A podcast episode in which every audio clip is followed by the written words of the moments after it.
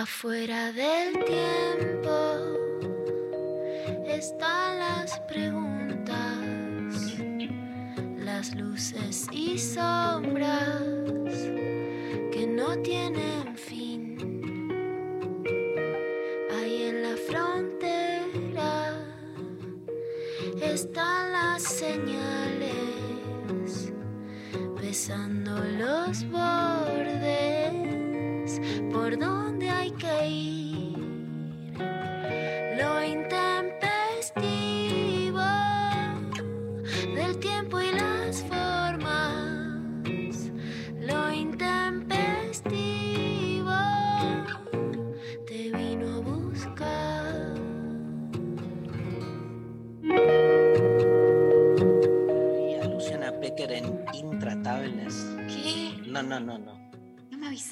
No te avisé porque lo vi por Flow tarde, porque llegué tarde. Recuperé el momento en el que Fantino la presenta y nada, y la toreó ahí con cuatro o cinco que se le tiraron medio encima. Bastante respetuosos igual, ¿eh? Para lo que es intratables, no sé, Luciana Pecker, ¿qué sentiste? Porque hasta Mariano Barrio, que es como un clásico este, y duro oponente, uno de los líderes en contra de la ley de, de aborto, hasta tuvo una pregunta muy decorosa, preguntándote si, si eh, estaba ideologizado el espacio, no se entendía muy bien, ¿viste? Pero como Sí, que... sí, te querían decir feministas kirchneristas, era lo que querían decir. Sí, todo el tiempo te llevaban a eso, ¿no? ¿Por qué, por qué el movimiento feminista, le preguntaban a Pecker, solo sale a defender este, gente ligada a- al kirchnerismo y no cuando... Este, Nos está entrando. nos entra audio, ¿eh? Alguien tiene abierto ahí el, el micrófono.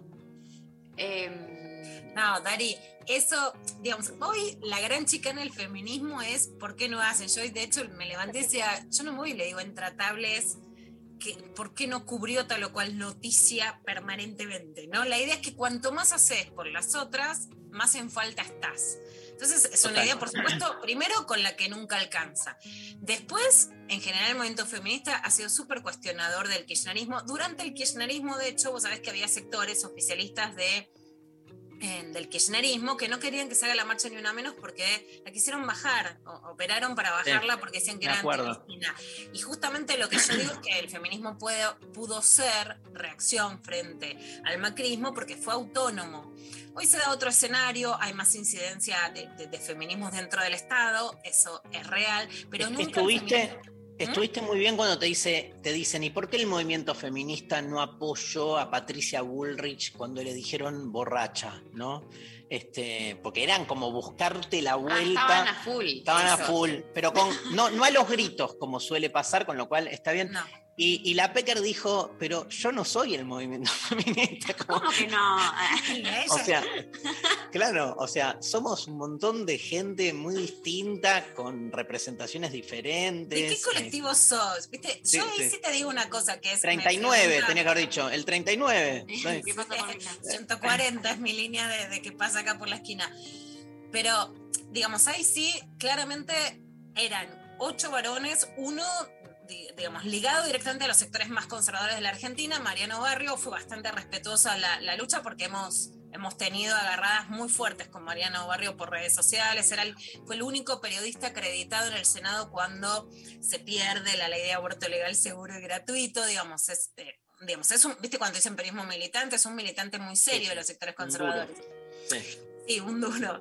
En, en Colombia un duro es como alguien, eh, como un fuerte, alguien muy valioso. Entonces, Ah. yo ya Ah. Ok. Acá está. Bueno. está- Bueno. Y de todas maneras, yo nunca diría, bueno, Patricia Bullrich es borracha y saben que jamás legítimo que se ataque a una mujer por otra, por otra transversalidad. De todas maneras, sí es, bueno, ¿quién representa? Digamos, Patricia Bullrich fue entre sus conversiones de montonera a ultraderecha, pasando por todos, fue la primera que pone con Graciela Fernández Mejide en los 90 un proyecto para despenalizar el aborto. Y después es la que como presidenta de legislatura de la Comisión de Legislación Penal frena el proyecto del aborto en, eh, digamos, antes de que, en, en las, digamos, en el año anterior a que el proyecto avance. Entonces, bueno, ahí sí está quienes responden a No, que obvio, de las mujeres y quienes no, jamás.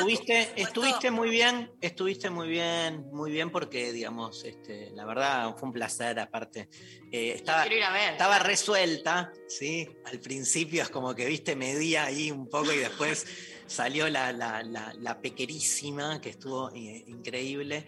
Eh, y, y el tema, ¿sabes cuál era? El tema era Cintia Fernández, en realidad, No, claro, era otra Cintia cosa. Fernández y digo, vos sabés que tengo la. Después va por el mismo partido que Amalia Granata, así que va a terminar diciendo barbaridades. Pero anduvo en tanga, ya lo, lo tenemos para escuchar después. Dijo, para las feministas, para la feminista trucha, no he defendido otra cosa que las pibas bailen en tanga. Así que no soy feminista trucha y soy muy entangada de bailadora. O sea, no me van a agarrar por ahí. Yo creí que yo creí que ibas a pelar y te ibas a poner a bailar como haces a veces acá, ahí delante de todos. No, era demasiado. Puede ser un poco peor. Mi, mi video puede ser un poco más impresionante para ustedes. Puedo tapar un poquito más la pantalla, pero agárramela, por eso no. Le pegó una ubicada, además, Cintia Fernández a Patricia Bullrich en la mesa de Mirta Legrand, donde también vimos este domingo a Sole Barruti espectacular. Re, Lo que más me gustó es que Sole Barruti me defendió los postres. Eso me dejó Re. emocionada. Porque Juanita le dice, y el dulce de leche, y solo diferencia. Eso es un postre, no es un procesado. Listo, era lo que me faltaba, así que hoy la tenemos. A Hoy- Sole. Me hoy tenemos la una- sana, Sole. una entrevista con Marco Filardi, que es miembro de la Cátedra de Soberanía Alimentaria, eh, muy amigo de, de Sole, con quien han hecho un montón de, de charlas, de trabajos conjuntos, así que vamos a poder también hablar de alimentación, porque viene, él es, este, eh, bueno, eh, dirige el Museo del Hambre. Este, por un lado, por otro lado, la Cátedra de Soberanía eh, Alimentaria creo que tiene ahí un cargo, eh, y además especialista en temas ambientales, con lo cual toda esa temática, pero sí, no, est- está bueno que cites lo de Soledad Barruti en, en lo de Mirta, porque, digamos, es muy similar a- a verte a vos ayer en Intratables, que es que ir a defender ideas desde un lugar democrático, abierto, pensante, en lugares donde uno sabe, digamos, que se piensa de otro modo y que hay un público, una audiencia que tiene otra lógica. Entonces, es dejar de hablarle a los propios, que me parece que es un paso fundamental y en eso vos tenés un, un aguante, porque aparte te manejás increíble, este, no solo en la locuacidad, sino tu cuerpo, ¿viste? Está puesto ahí y, no desde un lugar este, como combativo en el, en el mal sentido, de cerrado, sino que combatís con sensibilidad, este, abriendo ideas. Lo- los descolocaste muchas veces con las respuestas porque este, te saliste de lo que ellos ya esperaban que vos digas, ¿entendés? Este, estaban como buscando eso. Ah, y me parece que eh, en eso eh, se marca la diferencia. Así que felicitaciones, fue un placer ayer. ¡Vamos, Lula! Ayer mientras me comí una naranja, este, eh, la veía.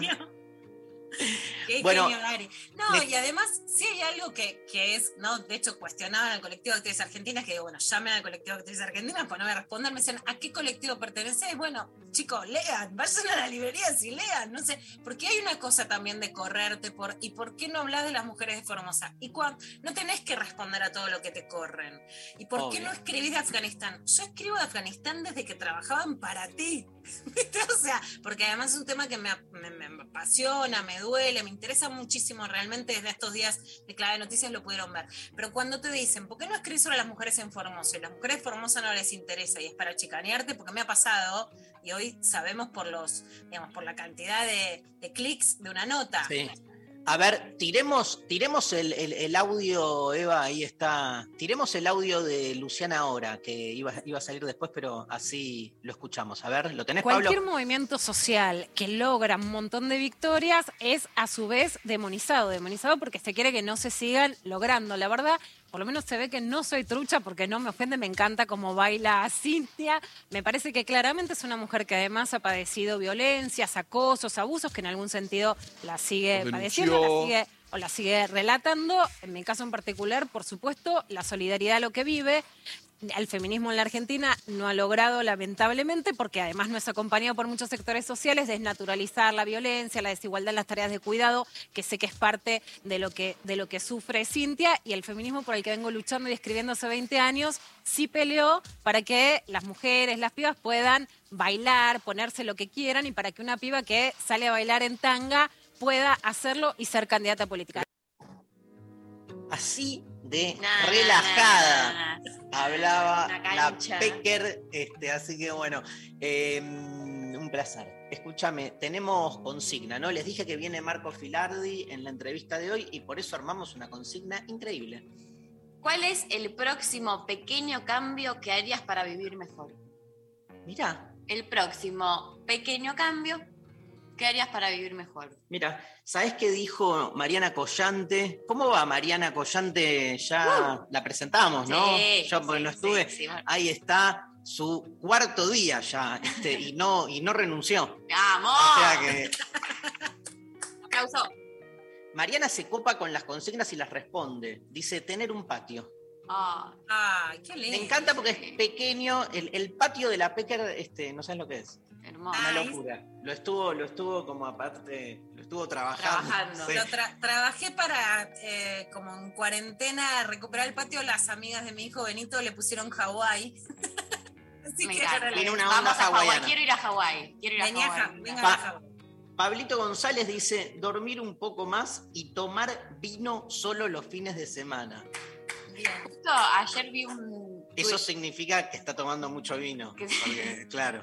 justo vi un tuit que ayer alguien ponía, no iba, no iba a cenar con vino hoy, pero un país donde el vino sale de 3 dólares, eh, como diciendo que el vino es muy barato acá en relación a otros países, me obliga a tener que tomar. Siempre que- culpando a las estructuras, siempre. Evangelina Díaz dice dieta y gimnasia.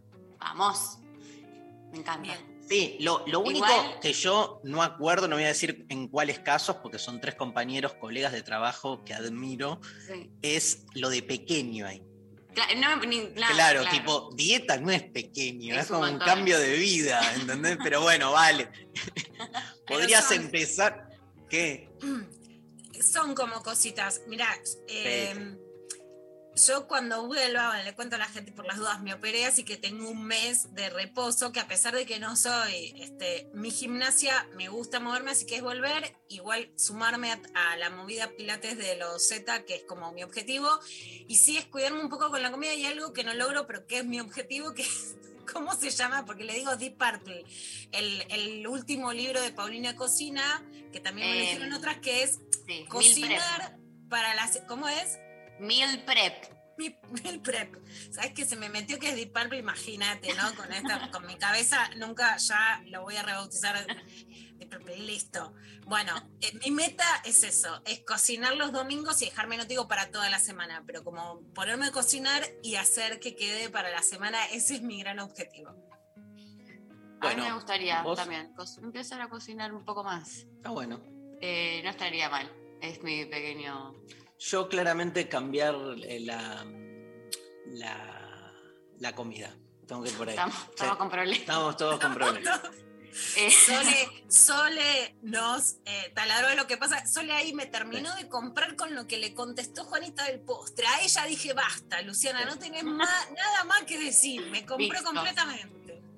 No, pero bueno, hay un tema de salud también. ¿Viste? Cuando, cuando la dieta tiene que ver con, la- con el, el sentirse uno bien con su cuerpo en términos más estéticos, este, la rebanco igual, ¿eh? Pero después cuando tiene que ver con la salud, se te vuelve más choto, ¿viste? Porque, digamos, lo pesa, estético, en, en- en todo caso, decidís o no qué tipo de, de- de relación querés tener, pero nada, si tenés el colesterol en, en- en las nubes, entonces ya estás exigido a cambiar la dieta. yo también, ¿puedo otra? Sí. Eh, eh, eh, usar un poco menos eh, el celu. ser. Ay, sí. Y leer más, como que, como, que Ah. primero pensé leer más, y cuando pensé leer más dije, no, claro, pero es porque estoy todo el día con el celular, así que haría ese pequeño cambio. No creo que suceda, pero bueno, eh, ojalá. Ahí es ponerse. Yo tuve momentos de la cuarentena que logré conectar más, ¿viste? Que es como ponerse. Yo a veces voy a un bar para leer, porque digo, bueno, ahora desconecto, porque como la convivencia gana celular. El otro día pensé en vos, Lula, porque dije, tengo que empezar a ir a bares a, con- a estudiar, a los bueno, no estoy pudiendo estudiar para nada. Entonces dije, tengo que hacer el conductismo a lo Lula Pecker y salir a agarrar la computadora, meterme en un bar y, y instalarme y bueno. Bueno, ¿dónde escribe la gente y nos llama? 11 39 39 88 88 recibimos sus WhatsApp, sus audios, nos pueden responder por audio también y a través de arroba lo intempestivo en redes nos responden cuál sería ese pequeño cambio que harían para mejorar eh, su día. Vamos a abrir la mañana musical de lo intempestivo con los Red Hot Chili Peppers. Este tema, Under the Bridge, Me encanta. aparece en el quinto álbum de, eh, de este grupo titulado Blood Sugar Sex Magic, 1991. Fue escrita por Anthony Kiddis, muy afectado con la muerte por sobredosis de heroína del guitarra del grupo y amigo Hillel Slovak. Kiedis ya había tenido muchos problemas con el alcohol y las drogas junto a su amigo Slovak y ambos intentaban romper totalmente con sus adicciones, pero al final volvían a recaer y se iban under the bridge, debajo del puente, a buscar a sus dealers. Hasta que un día ocurrió la tragedia y Slovak fue encontrado muerto en su departamento el 28 de junio del 88. Esto dejó aturdido y sumido en una gran depresión al cantante que huyó de todo y de todos durante los casi dos meses en los que vagó por México reflexionando sobre la vida que llevaba en él y su amigo fallecido. Dos años más tarde, en uno de esos momentos de gran depresión, Kiedis agarró el auto y se puso a dar vueltas por la ciudad, la nostalgia se adueñó de él y logró componer una canción en forma de triste balada que supuso increíble y paradójicamente el mayor éxito del grupo. Qué cosa, esa de cuanto peor está el artista, mejor es su genialidad. O sea, hay que, hay que resolverlo de otro modo, ¿no? Porque si no es como, hay algo mal ahí. Under the Bridge permanece como el simple más exitoso de la banda, alcanzando en 1992 el puesto 2 del Billboard Hot 100. El videoclip, que lo vio todo el mundo, dirigido por ese excelente director de cine que es Gus Van Sant, ganó este, muchísimos premios y pensar que casi no llegó a ser incluida en el álbum, dice Pablo González. Anthony Kiddis no quería mostrársela al productor debido al origen del tema y su letra. Escuchamos en lo intempestivo a los Red Hot Chili Pepper Under the Bridge.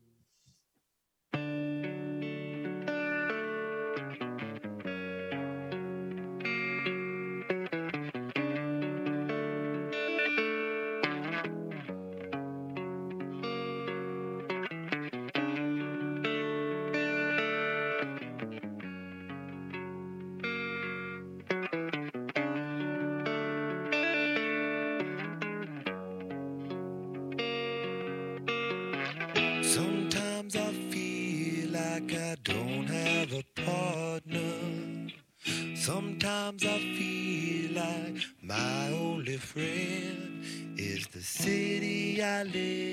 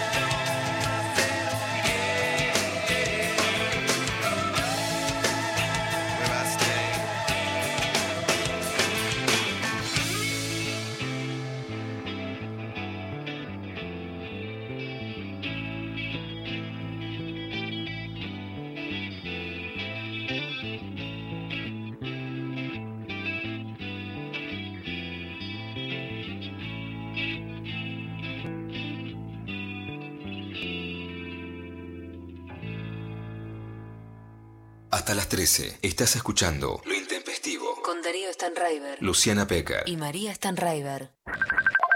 Estamos en Facebook. Nacional Rock 937.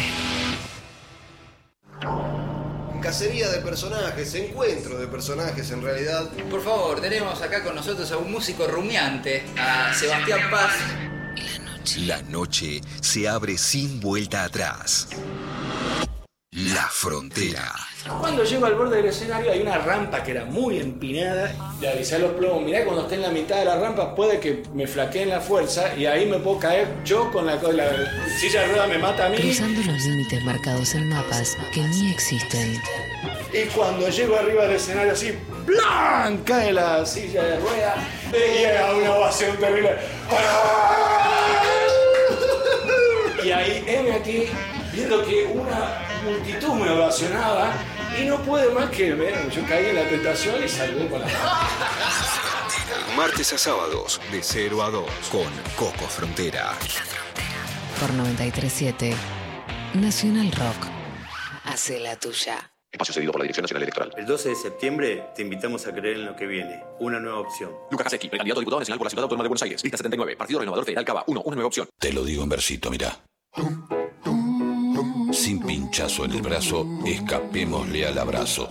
Ponete el barbijo y que te quede prolijo. Se puede tomar distancia sin perder elegancia. Lavémonos las manos. No seamos infrahumanos. Esto último no me gustó, pero lavate las manos igual. 937. Nacional Rock. Hace la tuya. Hacé la tuya. Pero no hagas cualquiera. Espacio cedido por la Dirección Nacional Electoral. Salimos a buscar las vacunas. Salimos de vacunarnos y de a poco las cosas nos van a empezar a salir. Los amigos van a salir. Las familias van a salir. Vamos a salir al recreo. Las pymes van a salir. Vamos a salir a cosechar. Vamos a salir a la igualdad. Los fulbitos van a empezar a salir. Los trabajos van a salir. Vamos camino a encontrarnos con la vida que queremos. Alejandro Amor, Victoria Montenegro, precandidatos a diputados por la legislatura de la Ciudad Autónoma de Buenos Aires. Frente de todos, lista 502, Celeste y Blanca K. Abren un paréntesis en medio del día. Hola. ¿Qué tal? Lunes a viernes, de 13 a 16. Calu Bonfante, Diego Ripoll, Nati Carulias. Hola, ¿qué tal? Divertirse a la tarde está asegurado. Hola, ¿qué tal? Hola, ¿qué tal? Por 937. Nacional Rock. Hacé la tuya. WhatsApp 11 39 39 88 88. Nacional Rock. Clavada de noticias con Luciana Pecker. Agite. Sin concesiones. Bueno, eh, Pecker con su clavada de noticias, les recordamos que estamos recibiendo sus audios al 11 39 39 88 88 este día divino. Eh, mándenos, les queremos escuchar esos pequeños cambios que harían para mejorar su vida. Pero ahora a lo importante, Pecker, ¿qué pasa? A lo importante, ¿qué pasa? Llegó Carla Bisotti de Rusia, ¿viste? Con La vi. Yo la vi y dije, ay no, o sea, como que me la imaginé después de todo ese avión y dije, un cafecito a alguien antes que le dé, no sé, pobre, pobre Carla. La verdad que sí, por supuesto que viene con Sputnik, que es con la dosis 1, con la 2, hay que ver cuántas traen, porque siempre se dice que de Rusia viste, no sabes con cuántas venís, y con dosis, que además está esperando que la ANMATA pruebe las eh, producidas por Richmond en la Argentina, que la verdad, bueno, más allá de que se sigue dependiendo de la sustancia en Rusia, es sustancial la diferencia poder producirlas acá para además poder completar las segundas dosis, que es lo que se espera para enfrentar la variante Delta. Pero ni bien llegó, se enfrentó a las preguntas sobre eh, los cuestionamientos locales. Y le queremos agradecer especialmente a Hernán Mundo, que es el movilero de Radio Nacional, que nos pasa este audio desde eh, con la entrevista Carla, ni bien se baja del avión. El infectólogo Eduardo López reiteró sus demoras y había dicho que había vacunas en la ladera. Carla lo desmintió, dijo que no hay vacunas en la ladera. Esto es lo que decía. No es muy difícil de entender, no hay ninguna vacuna en la heladera. Cada vacuna que llega está en constante movimiento desde que baja del avión hasta que se sube al camión, hasta que llega el operador logístico, se libera, se acondiciona, se distribuye a las provincias, hay miles de kilómetros hasta las provincias, llega a las provincias, tiene el mismo proceso, llega a los vacunatorios, hay provincias extensísimas, se dan los turnos, van las personas, se aplica la vacuna y se eh, registra esa vacuna. ¿sí? Entonces es un proceso sostenido, cuando hay un ingreso muy grande de dosis, esa diferencia se agranda y a medida que se van aplicando las vacunas, esa diferencia se achica hasta que llega otra mm, otro ingreso de vacunas grande y esa diferencia se vuelve a agrandar. Leer el monitor público de vacunación no quiere decir que esas vacunas estén en la heladera. Tiene una complejidad bien grande que hemos explicado muchas veces y que a mí me llama la atención que, no se entienda porque por ahí es una estrategia para decir que las vacunas están en la heladera cuando ya está tan claro que no es así. Fíjense que estamos aplicando las vacunas. Bueno, quiere decir que hay, digamos, algún nivel de, de saña en esto. Es un momento muy complicado. Eh, la verdad, Mari, que siempre dije, bueno, si la campaña electoral sirve para que te prometan algo, para que te asfalten una calle, bienvenida. En este caso, la verdad que es la primera vez, por lo menos, que yo lo que siento es que la campaña electoral puede complicar las cosas en relación al cuidado de la pandemia y a lo que más miedo le tenemos, que es a la variante Delta, que hasta ahora la información oficial es, murió el caso cero y una mujer contagiada del caso Delta en Córdoba, ¿se acuerdan que había venido y había contagiado a muchísima gente? Eh, lo que dice el Ministerio de Salud es que Córdoba pudo reducir bastante, por lo menos el nivel de contagios de la variante Delta, que todavía no tiene circulación comunitaria, pero que ya no es que vos sabés quiénes son los casos que vinieron, que es cuando se empieza a descontrolar.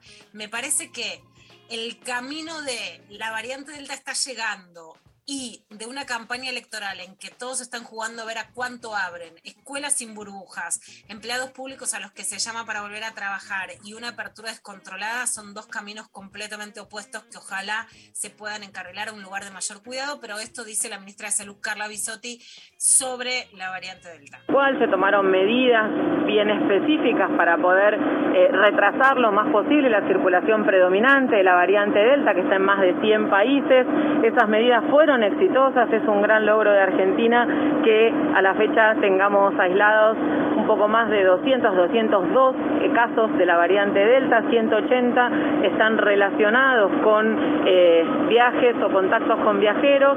Hay eh, el resto de, de, las, de los aislamientos son personas de un clúster, se llama un aglomerado en la provincia de Córdoba y hay 10 que no tienen ese nexo. Eh, eso significa que se va a seguir investigando ese nexo epidemiológico, pero si no se lo encontrara, la definición de circulación comunitaria es que haya alguna persona que no tenga contacto o haya viajado o contacto con un viaje en algún momento. Eso no quiere decir que tengamos circulación predominante, así que seguimos trabajando para que en cada lugar donde se identifique alguna variante delta se puedan generar acciones intensificadas de eh, control como un testeo ampliado, un aislamiento ampliado, un aislamiento de los contactos de más tiempo. Esto, esto era lo que decía. Por supuesto que la Argentina con estas medidas de restricción para los viajeros, las cuarentenas, el control, logró disminuir y especialmente retrasar el impacto del Delta. Esas medidas son exitosas porque si no ya lo tendríamos. Paraguay, Brasil ya tienen la variante Delta. Hay una hipótesis que dice que, digamos, hablándolo así mal y pronto, que Manaus le gana Delta. Como que vos tenés circulación. ¿eh? Como que, la, como que Manaus es eh, peor eh, que Delta eh, a nivel que, o como que le gana. en realidad la delta es más contagiosa, pero Sí. que en un, digamos, como que en los países donde empezó a circular era porque no estaba la delta. Entonces la delta no estaba Manaus. Entonces la delta entra, que cuando está Manaus, Manaus gana, no te deja entrar la Ah. delta, que a su vez es más contagiosa. ¿no? Ok. Es casi como un juego de ajedrez. Pero hay quienes desestiman esta idea y dicen, bueno, en Brasil está Manaus y entró. Entonces no sería para ponerle todas las fichas a la fortaleza de la Manaus de salir a ganar la parada. Casi estamos hablando en estos términos de a ver qué entra o qué no, pero por ahora es esto lo que dice Carla Bisotti, aunque estamos a un pasito de la circulación comunitaria. Ahora, uno de los hashtags de la semana, uno de los hitos políticos, fue Parque Saavedra. ¿Cómo? ¿En Sí. serio? Parque Saavedra. ¿Qué pasó en Parque Saavedra? Bueno, Parece- Leandro Santoro. Ah. Sí. Sí, Santoro. Mucha gente, muchas fotos. Vi ahí adolescentes que se sacan fotos. Atrás está Sophie Cornell. Sí. ¿Qué pasó? Habló Darío Strasnheimer. Es increíble, ¿no? Que la política se haya reducido tanto a una cuestión de marketing. Y la diferencia es por ahí, es recuperar de la política su libertad, ¿no? Es recuperar de la política la capacidad de cuestionarnos a nosotros mismos, me parece clave. Y creo que cuando alguien aparece por ese lado, nos invita a otra cosa. Y uno siente eh, transferencia, es la clave. Uno busca transferencia en los referentes. La, buscamos transferencia, no sé, en nuestros docentes, en algún amigo. Este, yo fui aprendiendo con el tiempo a buscar transferencia hasta en mis hijes, ¿no? Digo, este, en, en- en- no, no necesariamente en términos de verticalidad, como que venga alguien que tenga una sapiencia, sino que en gestos mínimos puede aparecer alguien que genere, ¿qué es esa transferencia? Que nos movilice, ¿no? Que nos devuelva el deseo, básicamente. Nuestra sociedad es una sociedad que nos ha enajenado el deseo. Y el deseo no, no es normativo, no, no encuentra contornos, el deseo es libre. El deseo es libre. Y quiero hablar de eso un rato con ustedes, de la libertad. Tal vez uno de los términos hoy este, más en, en- en- crisis y en cuestión, más utilizado, ¿no? Digo, si hay un marketing importante hoy que visualizamos en ciertos sectores, es eso, es la empresa de la libertad. Bueno, Bueno, este era Darío en el, en el Parque Saavedra. Ahí va. bueno, lo escuchábamos ahí hablando eh, en Parque Saavedra que se te juntó un montón de gente de todas edades, ¿no? Como muy lindo. ¿Quién me sacó del aire? Quiero saber esto. Básicamente, No, acá hubo claramente. ¿Cómo no? No, no. No Acá, no, se escuch- no sabe la, la, la gente. ¿Qué? No se siguió como si todo bien. ¿Y qué, qué pasó con el programa? No, estamos. Ah, pero no. El audio por suerte era. la- Ah, el audio que, que se sostuvo el fue un audio. boicot que lo sabemos nosotros porque nosotros lo sabemos. Ah, un desastre lo mío. Justo me entró un llamado aparte. Un desastre. Fue No, es- Mauricio. em, porque justo estaba hablando de que no hay referentes, ¿viste? No hay referentes. Ah, ok. Eh, bueno. Pero que eh, Y estuvo. Dari, la palabra libertad, que hoy realmente se juega tanto más allá de lo que pueda pasar electoralmente, es tan impactante el avance, especialmente me, La- muy impactada en los sectores jóvenes La charla- y los sectores libertarios, ¿no? Exacto. La charla la pueden encontrar en, en YouTube. Este, buscan Santoro Stanriver. Este, y, y van a encontrar ahí mi parte y después este, el discurso que dio él, que claramente, digamos, se avino a, un lenguaje más este, teórico. Creo que Santoro es eh, licenciado en ciencias políticas, con lo cual, digamos, habló desde ese lugar. Muy interesante la diferencia entre democracia y república, como para entender también en el diálogo público qué es lo que estamos discutiendo. A mí me interesó ir por la palabra libertad, planteando más que nada una deuda del sector progresista con la palabra libertad. O sea, cómo, cómo nos re- readueñamos de un término que parece que nos, nos lo expropiaron, como que los dueños de la libertad este, pasaron a ser otros. Entonces, este, eh, decía, yo, yo no quiero ni una, o sea, estoy obviamente del otro lado de los autoritarios detractores de la libertad, pero tampoco, también estoy del otro lado de los que la mercantilizan y hacen de la libertad los empresarios de la libertad, ¿no? Como la empresa de la libertad, como si fuese más que nada un producto. Y me parece que es una deuda, ¿no? La otra vez hablábamos con, con Claudia Cesaroni sobre el tema inseguridad en la misma línea, o sea, desde qué lugar, cuál es el discurso y la propuesta concreta del progresismo para la cuestión, digamos, de- de la seguridad o en este caso de la libertad.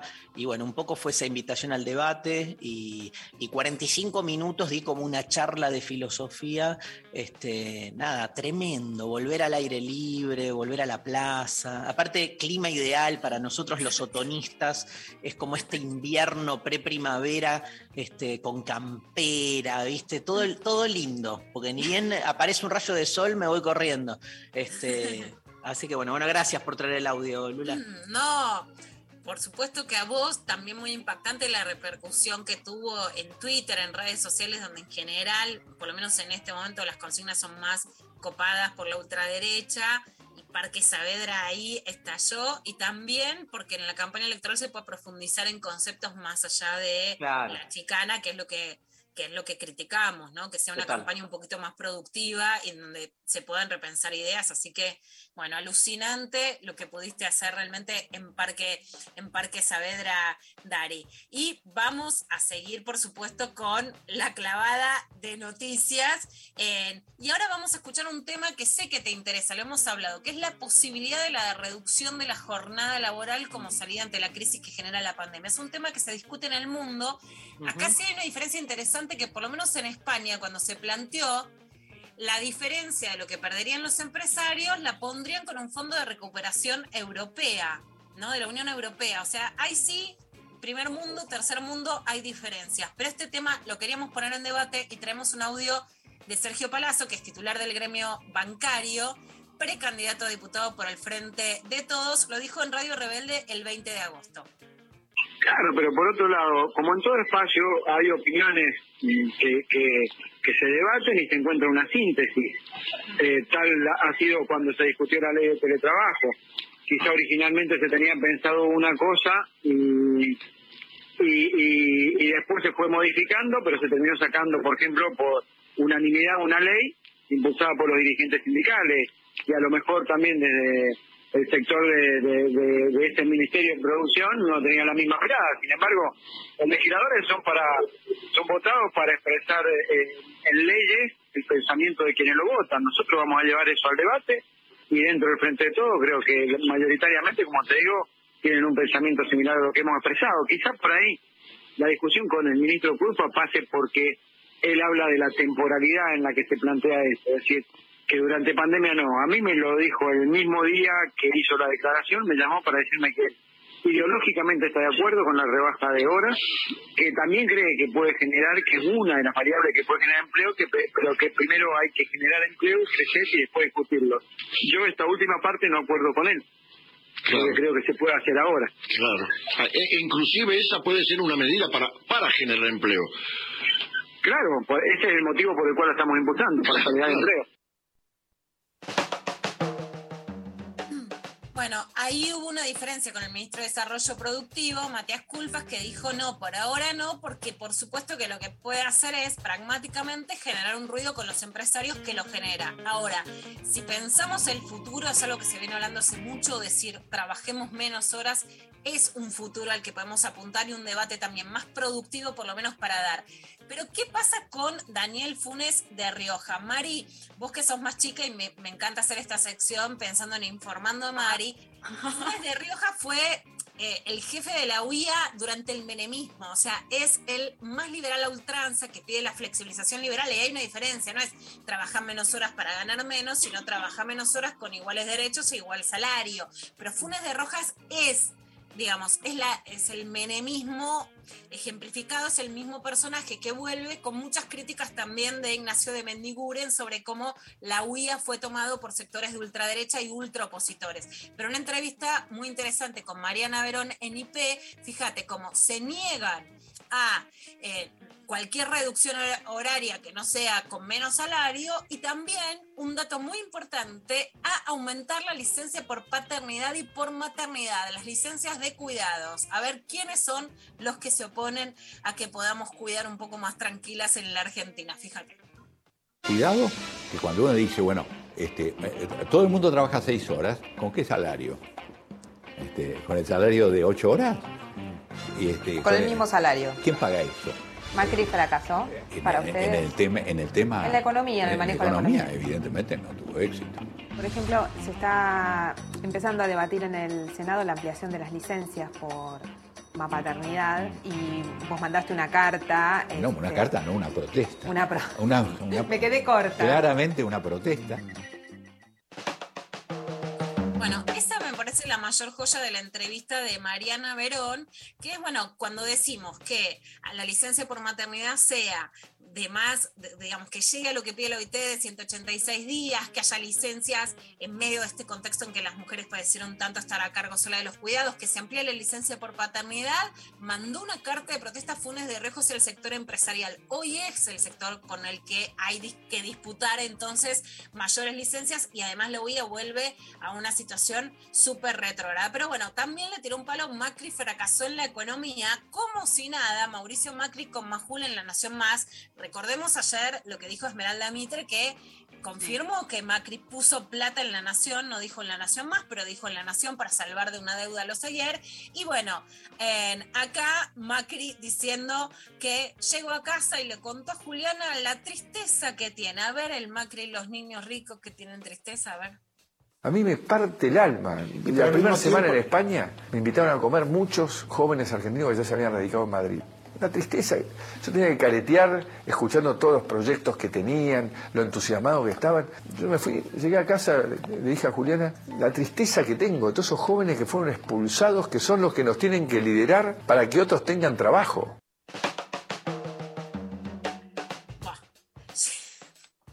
O sea, bueno. Llegué a casa y le dije la tristeza que tengo. Yo no lo puedo creer. Al margen de que sí, viste que periodísticamente es desde toda la cuarentena. Bueno, se fue a. y, y Re, logró. re llega, re llega. Lamento decirte No, no, ya sé que llega. re llega. Creo Es un personaje, es un personaje pa- que para muchos que estaban, o sea, no para los que, obviamente, digo esto, aquellos que estaban en una situación de duda, refutame después, porfa, Pequeré, lo necesito incluso, y necesito que me refutes lo que voy a decir, pero lo que digo es que aquellos que, que- que venían votando Cambiemos, pero que después este, empezaron a dudar de su voto, y esa duda incluía una crítica fuerte a Macri, este personaje Macri los recautiva, eso digo. Está recuperando votantes. ¿Cuál, ¿Cuál Macri, digamos? ¿Cuál Macri es el que te parece que los recautiva? Este, el que está saliendo ahora de nuevo a la palestra con estas, con este tipo de comentarios, más, este, más jugado, más jugando su rol, ¿viste? Está como haciendo, que fue lo que lo llevó también al, al triunfo. O sea, está siendo muy, muy Macri, entonces está siendo muy auténtico, eso. Y, y creo que en eso está recuperando este, gente. Audi- audi- audiencias.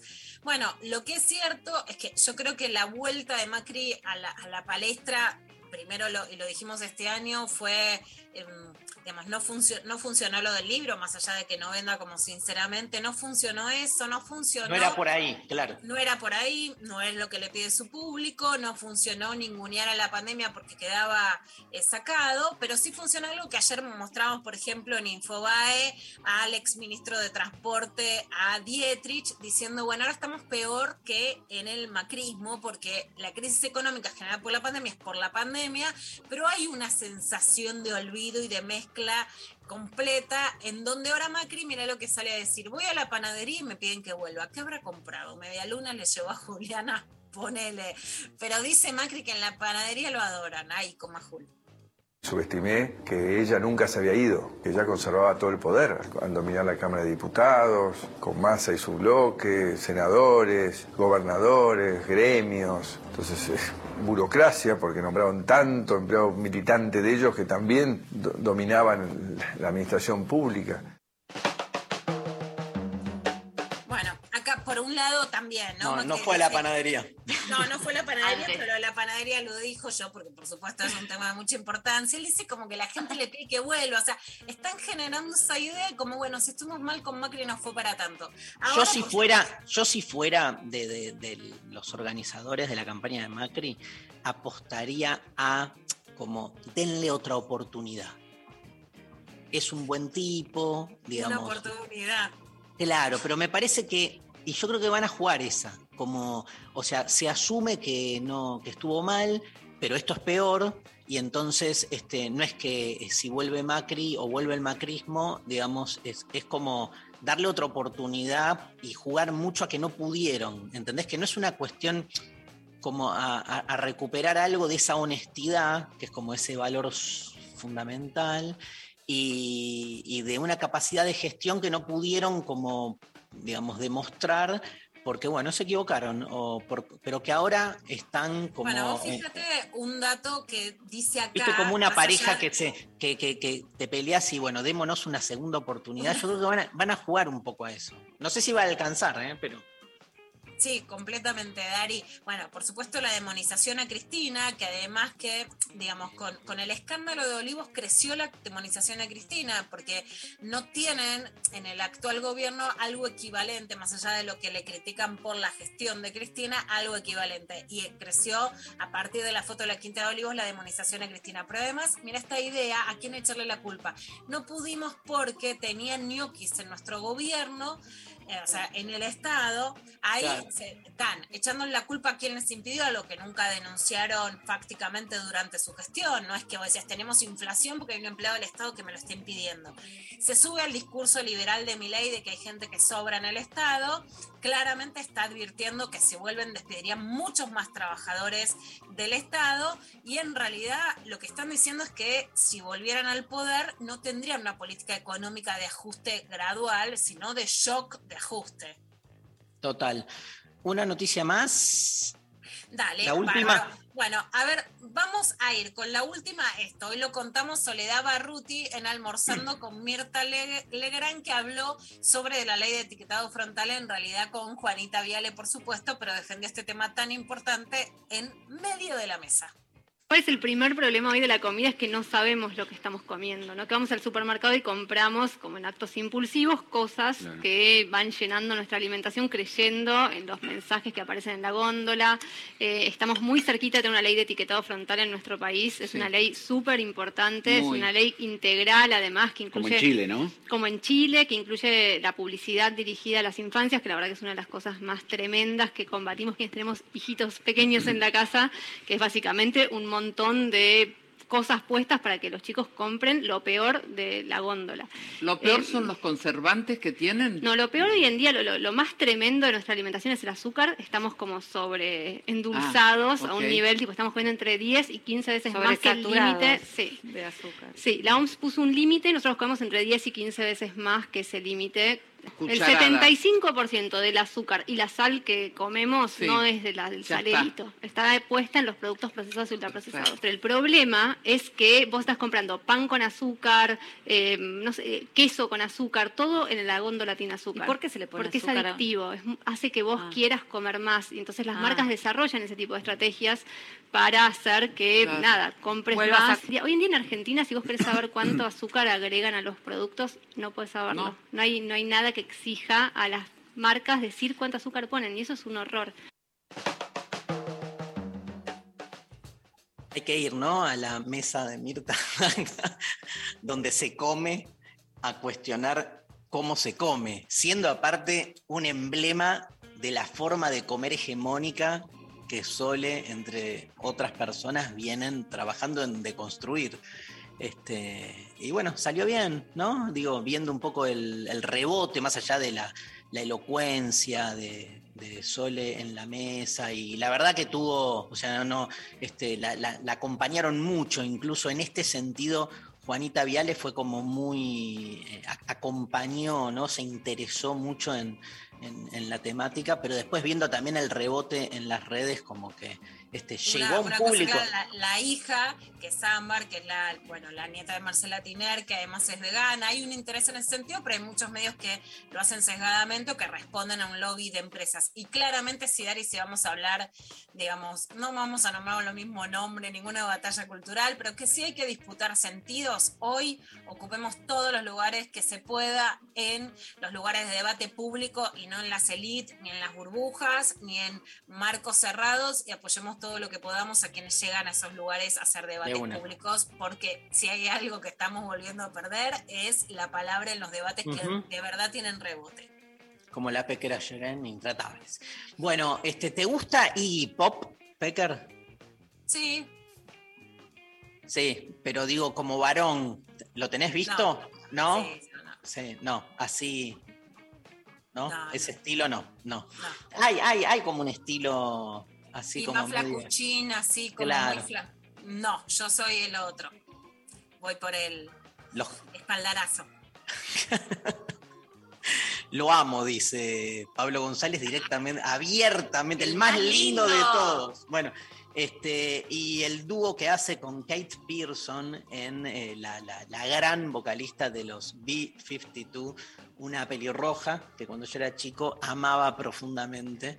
Así que el dúo Iggy Pop y Kate Pearson para este temazo que todo el mundo conoce y que más de una vez nos dio, digamos, un poco de dulzura, porque es un tema hermosísimo. Se llama Candy, Iggy Pop en lo intempestivo.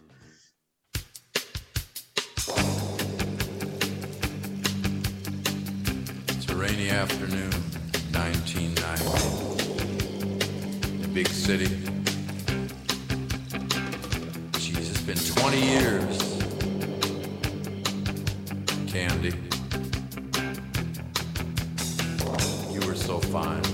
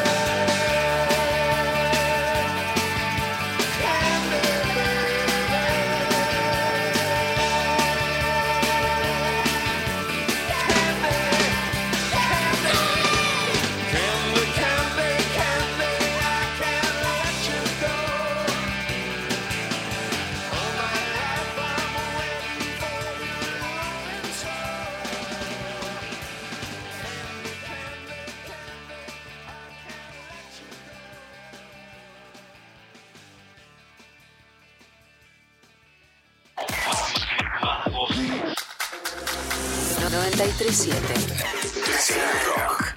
Espacio cedido por la Cámara Nacional Electoral. No van a resolver la inseguridad ni el narcotráfico los mismos que la toleraron. Si seguimos votando a los mismos, los problemas no solo serán los mismos, sino que van a empeorar. Vamos a estar siempre del lado de las víctimas de la inseguridad. Vamos a dar a las fuerzas de seguridad el respaldo político para cumplir con su misión. Seamos mayoría. Un Congreso fuerte. Ricardo López Murphy. Lista 501B, Republicanos, Frente Juntos por el Cambio, precandidato a diputado nacional, Distrito Ciudad de Buenos Aires, Ricardo López Murphy. Los miércoles a las 20, Ni Cabida. Está del otro lado Gabriela Mancilla. Ella es la mamá de Luana, que fue la primera niña del mundo en ser reconocida en su DNI con el género autopercibido. Ivana Sherman y el área de género le dan voz al feminismo y a las disidencias. Hemos aprendido que lo que las niñeces necesitan es que se les escuche, que se les respete, necesitan el abrazo y basta de encasillamiento. El avance es enorme, la resistencia también es enorme. Cuanto más avanzamos, eh, más nos gritan no te metas con mis hijos. Mica Vida, miércoles de 20 a 21 por 937 Nacional Rock. Hace la tuya. Espacio cedido por la Dirección Nacional Electoral. Podemos tener un país distinto. Es hora de votar por la libertad. La libertad avanza. Milei Villarruel, precandidatos a diputados nacionales por la Ciudad Autónoma de Buenos Aires. Lista 504A. Pelear. Sufrir. Caer. Levantarse. 937 Nacional. Nacional Rock. Rock.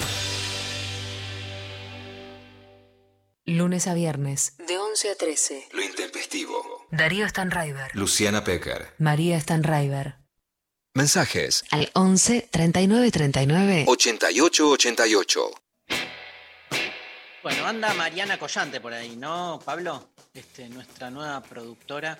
Bueno, no sé si se enteró Mariana, porque sé que Mariana también lo leyó, pero hoy, creo que hoy temprano se murió Jean-Luc Nancy, un filósofo francés, este, que estaba, bueno, muy, muy, muy viejito, muy, este, tenía ya, no sé si llegaba a los 90, pero estaba por ahí. Me acuerdo de que Mariana leyó 58 variaciones sobre el cuerpo, ¿no, Marian? Que este, incluso hizo una presentación de ese libro en, Demasiado Humano, el programa que hacemos en, la Futurock. Y mm, nada, un autor que a mí me, marcó un montón, me marcó un montón, este, y por eso quería recordarlo. Este, hay un libro de él que se llama El intruso, que lo trabajé muchísimo en Desencajados, la obra que hacíamos con Lucrecia Pinto y más gente, este, donde contaba en ese libro El intruso Nancy, este, hablaba de su identidad a partir de un trasplante de corazón que él había recibido y se preguntaba entonces por los límites entre uno y el otro, ¿no? Esta idea de el intruso que en realidad hace que yo siga siendo yo, ¿no? Como desarmando ese binario entre el yo y el otro. Eh, el texto El intruso, nada, si alguien quiere leer algo de Nancy en homenaje a su muerte, busquen ese texto editorial Amorortu, El intruso, donde él cuenta este, esto, ¿no? Cómo sobrevive y cómo le cambió la vida. También hay otro librito hermosísimo, hay libros más difíciles, más propios del lenguaje filosófico, pero una vez lo invitan Lula a Nancy a, a un museo y le dicen que va a dar una charla ante 100 invitados este, y que él elija el, el tema que quiera. Tiene 40 minutos para exponer, ¿no? Y él elige hablar de Dios. Mira. Y cuando llega y em, este, le abren el telón y el tipo tiene que empezar a hablar, sus invitados eran todos chicos y chicas de 8 años. No. Y entonces él le tenía que explicar a un público infantil qué era Dios, ¿no? Como Dios explicado a los niños.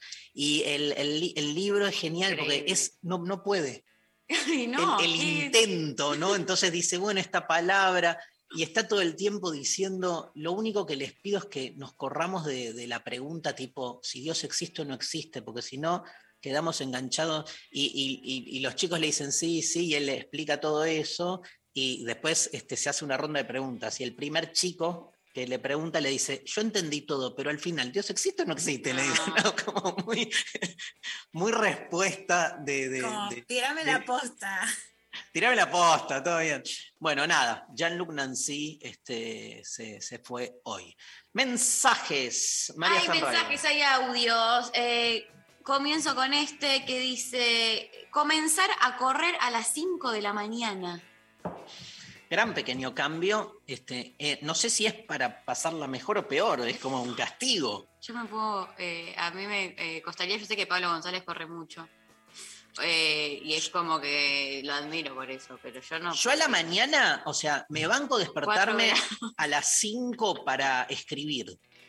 Yo soy a- al revés que la Pecker que escribe de noche, yo escribo de mañana, o leer, o preparar clases, pero correr, trabajo este, físico, tan temprano. Pero quizás es más fácil, para mí eh, yo creo que yo puedo más o sea, hacer un laburo físico que mental a esa hora. Claro, Bueno, puede ser. Eh, Yo no. Buen día, Intempes. Eh, me viene bárbaro la consigna para copiarles las ideas a otros, porque ya no se me ocurren más pequeños cambios. Creo que ya los agoté todos y ahora solo me resta arrancar terapia. Eso significa que ninguno de los pequeños cambios le funcionó, porque si no, claro, los agotó, tiene que empezar terapia. Bueno, Mariana, ¿me pasas un audio? A ver quién me pasa un audio de los oyentes. Hola intempestives, hola hermosos. Eh, yo creo que si se vive mejor, por más pequeño cambio que sea, no es pequeño el cambio, ¿no? Eh, yo últimamente estoy haciendo cambios de en mi forma de vincularme en general, sobre todo también y de raíz con mi familia más íntima, más inmediata. Conmigo también, eh, y es re difícil. Pero desde la simpleza de repasar los vínculos y la forma en que me vinculo, me, me ha cambiado la vida. Siempre nos, nos, nos graba audios este oyente. Sí, ¿no? un, Está un muy- saludo. Eh, un gran abrazo y ¿qué? no, no, que, que lo envidia, o sea, eh, eh, Envy. me envidia porque... ¿Cómo se dice envidia en inglés? Envy. Se escribe envy con Y. ¿Pero cómo se dice? No sé. Envy. Pero vos sos English number one. Bueno, no, eh, al Bueno, pedo, la verdad, todos años de inglés en el orto. Pasame otro audio, porfa. Hola amigues. Bueno, yo eh, en realidad no puedo hacer dieta, odio las dietas y ni a palos renuncio a la cervecita y a mis helados, entonces he sumado actividad física. También he sumado pilates, genial. Y otra cosa, también estoy llenando de plantas mi departamento, el balcón y que genial. Les mando un beso. Que me encanta, me encantan las plantas, me parece un gran Plantas pequeño pilates, cambio, un gran pequeño cambio. Igual, o sea, todo el mundo va por dieta y gimnasia. Bueno, Es como- eh, pero eso habla más de- del sistema de mierda. Está bien, pero ¿por qué no, no pensamos pequeños cambios a otro nivel? Tipo, voy a empezar a estudiar sánscrito.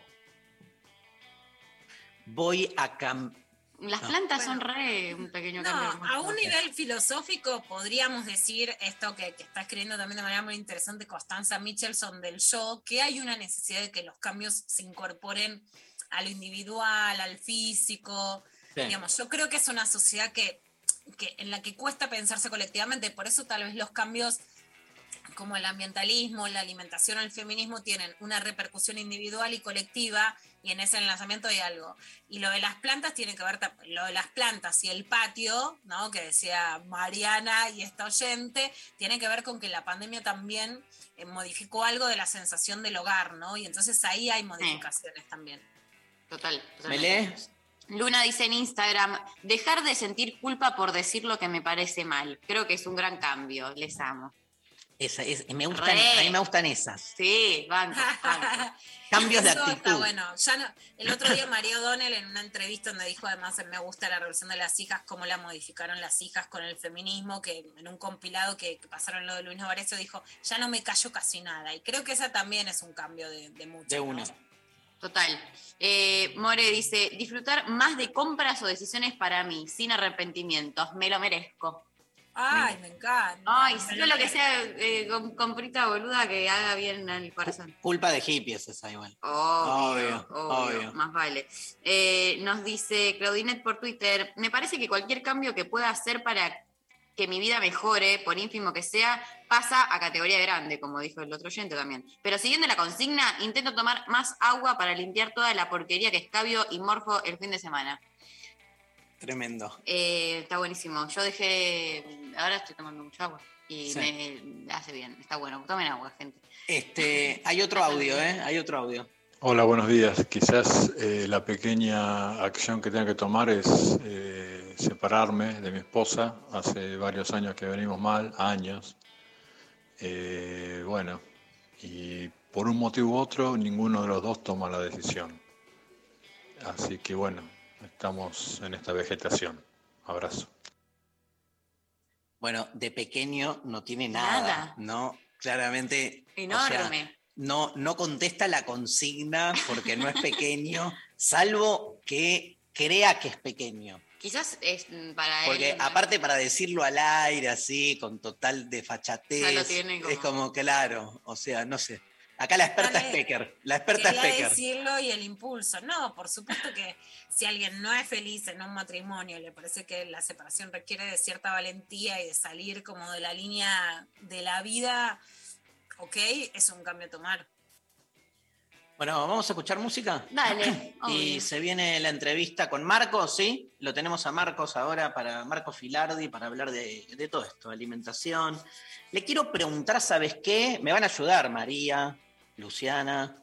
Digamos, lo que le quiero preguntar, ¿viste, ¿viste la típica crítica que se le hace, por ejemplo, no sé, al reciclaje, a los cambios alimentarios, como que no deja de ser algo muy individual y que no Sí. tiene como proyección política? Yo lo escuché a él defender fuertemente lo contrario, ¿no? Pero está bueno porque es como la típica crítica, ¿no, Lula? A los movimientos de deconstrucción alimentaria o ambientalistas en general, como que, de- como que termina siendo una cosa, además, una cosa, entre comillas, de clase, como que hay que tener plata para comer mejor y cosas por el estilo. Me parece un temazo ese. Completamente. Bueno, eh, Ilya Kiriaki and the Valderramas, Abarajame, 1995, del álbum Chaco, que lo escuchamos cuántas veces, Un Mariano? millón de veces. Es el tercer álbum de los Ilya Kuriaki, lanzado en 1995, producido por Mariano López y Machi. La banda era Fernando Samalea en batería, Gustavo Espineta en percusión, Gabriel Albizuri en guitarra y Fernando Nale en bajo. El disco fue un éxito, vendió más de 250.000 copias. En aquellos años fueron reconocidos como mejor grupo, mejor álbum y mejor video por las encuestas de todos los suplementos de culturales y juveniles del momento. Con respecto al llamativo vocabulario para aquella época, Dante y Emma decían lo siguiente en 1996. Por ejemplo, cuenta Emanuel, nos imaginamos que somos dos inmigrantes que llegaron a los Estados Unidos y los busca la migra. Entonces hablamos como el orto los dos idiomas, por eso escribimos letras personificando a esa gente. Es como un nuevo vocabulario chicano, dice, pero se puede llegar a usar en el futuro. Los términos que usamos son inventados, como dica, que viene de dick, pene, mezcla de inglés y castellano. Son palabras, asegura Dante, que usan los chicos en la calle. Es que no sabemos hablar ni inglés ni castellano, por eso usamos el Waresneider, que es una mezcla de los dos. Bueno. Bueno, escuchamos a Barajame, los Ilya Kuriaki and the Valderrama. Mi nombre es Culero Conor. Soy cruza de potros y de perra. Cuando camino por las casas de mi barrio, me, me gritan, cuidado con la fiera. Yo tengo hijos en los ocho continentes. Y a todos ellos yo les saqué los dientes. Con, con eso yo construí un gran puente. Para pasar al otro lado de las serpientes. Mi, mi,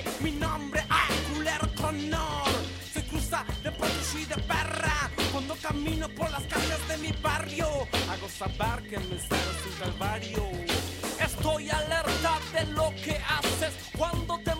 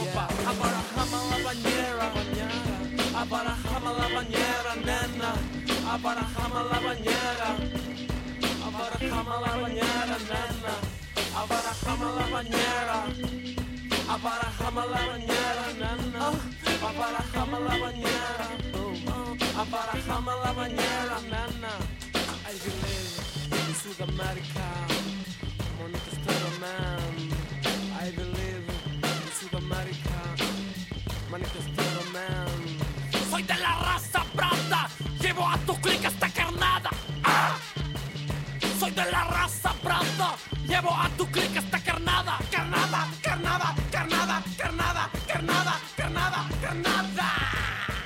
Güero, vato, estoy loco. Ilia, Ilia Kuriaki ande Valderramas, Ilia. Ilia Kuriaki ande Valderramas, Ilia. Lunes a viernes. De 11 a 13. Lo intempestivo. Darío Stanraiver. Luciana Pecker. María Stanraiver. Estamos en Instagram. Nacional Rock 937. Los viernes a las 20. La Cotorral. Me propongo pensar y hacer pensar que las identidades travestis trans, todas identidades no heterosexuales, somos un elixir gigante preexistente a la conquista. De la mano de Susy Shock, voces trabas, voces disidentes, copan el aire. La. La novedad en nuestro continente es esta colonización winca heteropatriarcal que no solo trajo la cruz y la espada, sino el régimen de una heterosexualidad obligatoria. Viernes de 20 a 21 por 937 Nacional Rock. Hace tuya. Hace la tuya. Espacio cedido por la Dirección Nacional Electoral. Nos unimos para hacer Tercera fuerza. En Ciudad de Buenos Aires, Miriam Bregman, diputada. Solano y Trimachi, legisladores. Frente de Izquierda Unidad, lista 503 1A. ¿Quiénes se tienen que vacunar contra la gripe? Personas de 65 años o más, personal de salud, embarazadas y puérperas, niñas y niños de 6 a 24 meses, personas de 2 a 64 años con problemas en su sistema inmunológico o enfermedades crónicas. La vacuna es gratuita en todos los vacunatorios del país. Más información en argentina.gov.ar barra salud barra vacunas barra antigripal o al 0800 222 1002. Argentina Unida. Espacio cedido por la Dirección Nacional Electoral. Silvia Vázquez, Pablo Talamoni, precandidatos a diputados nacionales por la Ciudad de Buenos Aires. Partido Socialista Auténtico. Acuerdo Verde Social. Lista 184A. La noche se abre sin vuelta atrás. La frontera. Cruzando los límites marcados en mapas que ni existen. La frontera. Martes a sábados de 0 a 2 con Coco Frontera. Por 937 Nacional Rock. Hace la tuya. 11 39 39 88 88. Nacional Rock. Lo intempestivo. Lo intempestivo. Hasta las 13. Entrevista intempestiva. Fuera del tiempo están las palabras. Bueno, un placer estar comunicados con Marcos Filardi. ¿Cómo estás, Marcos? Al contrario, Darío, el placer es mío. Buenas tardes a vos, buenas tardes, Luciana. ¿Cómo andan ustedes? Hola Marcos, ¿cómo estás? Marcos Ezequiel Filardi. Tengo tu curry, tu currículum, abogado especializado en derechos humanos por la UBA. Eh, Ah, acabas de cumplir años. Acabas de es. cumplir. Pasado domingo. El pasado domingo cumplió años, este, integra la cátedra de soberanía alimentaria de la Escuela de Nutrición de la Facultad de Medicina de la UBA y la red de abogados por la soberanía alimentaria. Además de su interés y desarrollo de tareas en el área de los alimentos, trabajó también en la agenda de memoria, verdad y justicia cuando se abrieron las causas de lesa humanidad. Me gusta esta, esta otra parte que dice, es escritor y viajero, documentó el hambre en África y recorrió 260 localidades de nuestro país para investigar el acceso a los alimentos. Combina las tareas académicas y de investigador con el activismo social para influir en las políticas públicas. Te vamos a preguntar porque coordinás las actividades en el Museo del Hambre, que es un espacio de encuentro para todas las personas que luchan por la seguridad alimentaria. Y a los cinco años, me dice acá producción, eh, viste en la televisión imágenes de la hambruna en Etiopía y eso te marcó.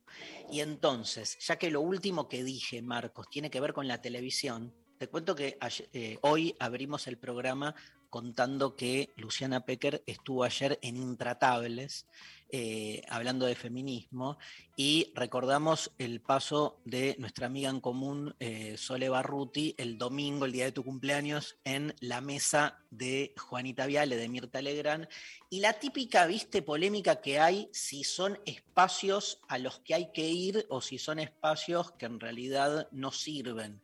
Digo, como militante, vos pensás que es necesario, me imagino, abrir estos espacios públicos, pero digo, te escucho, digo, entiendo también las contradicciones que puedan haber. Sí, sin duda, Darío. Creo que justamente si buscamos transformar nuestros sistemas alimentarios hay que ocupar todos los espacios.